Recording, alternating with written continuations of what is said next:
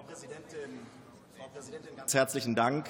Lieber äh, Kollege Müller, Sie haben ja auf Ihre Erfahrungen abgestellt als Strafrichter und die besonderen Auswirkungen hier angesprochen auf die Justiz. Und dazu will ich gerne in aller Kürze ähm, zwei Bemerkungen machen. Angesichts von 180.000 Strafverfahren im Jahr, die konsumbezogen sind, zu behaupten, dass die Legalisierung von Cannabis Polizei und Justiz nicht entlasten würde, geht völlig an der Realität vorbei.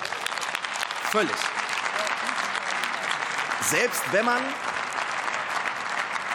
selbst wenn man davon ausgehen würde, dass bei geringfügigen Mengen alle Verfahren eingestellt werden, was nicht der Fall ist, was definitiv nicht der Fall ist, wenn man sich mit Strafverteidigern unterhält, dann macht doch eine Einstellung trotzdem Arbeit.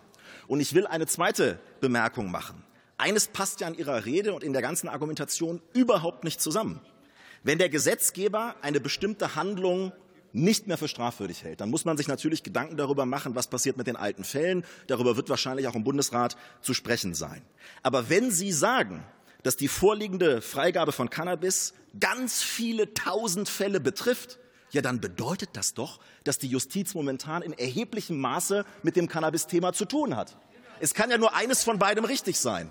Entweder das Ganze belastet die Justiz und die nun vorzunehmende Legalisierung führt dazu, dass man sich viele Fälle angucken muss, oder die Justiz ist nicht belastet und das Ganze ändert überhaupt nichts. Aber das, was Sie hier dargestellt haben, passt nicht zusammen. Langfristig wird es zu einer Entlastung der Justiz und der Polizei führen. Deswegen ist es richtig, diese Legalisierung heute vorzunehmen.